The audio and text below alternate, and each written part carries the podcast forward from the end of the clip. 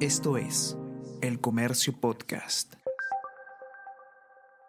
Buenos días, mi nombre es José Manuel Romero, periodista del Comercio, y estas son las noticias más importantes de hoy, jueves 14 de diciembre.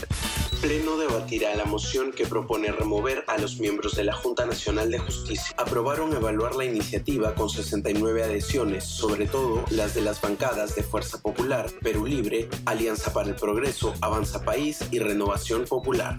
Villena decide retirar a dos fiscales del entorno de Patricia Benavides. Aceptan la renuncia de Marco Guamán, oficina especializada. Marena Mendoza sale del equipo especial Lava Jato. 10 grandes proyectos mineros no avanzan hace 5 años. Este grupo representa el 58% del portafolio nacional de inversiones en rubro extractivo. Falta de voluntad política y burocracia afectan el sector más importante de la economía peruana. Crimen organizado es otra amenaza.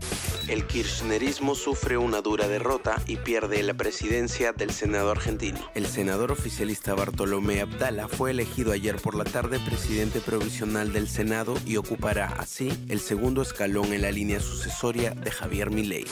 Jorge Fossati será el entrenador de Perú. El uruguayo Fossati llegó a un acuerdo con la Federación Peruana de Fútbol para asumir como director técnico de la selección peruana, lo cual se hará oficial hoy. El reto es enorme tras el desastre dejado por Juan Reynoso en las eliminatorias rumbo al Mundial 2026. Su salida fue anunciada ayer. El Comercio Podcast.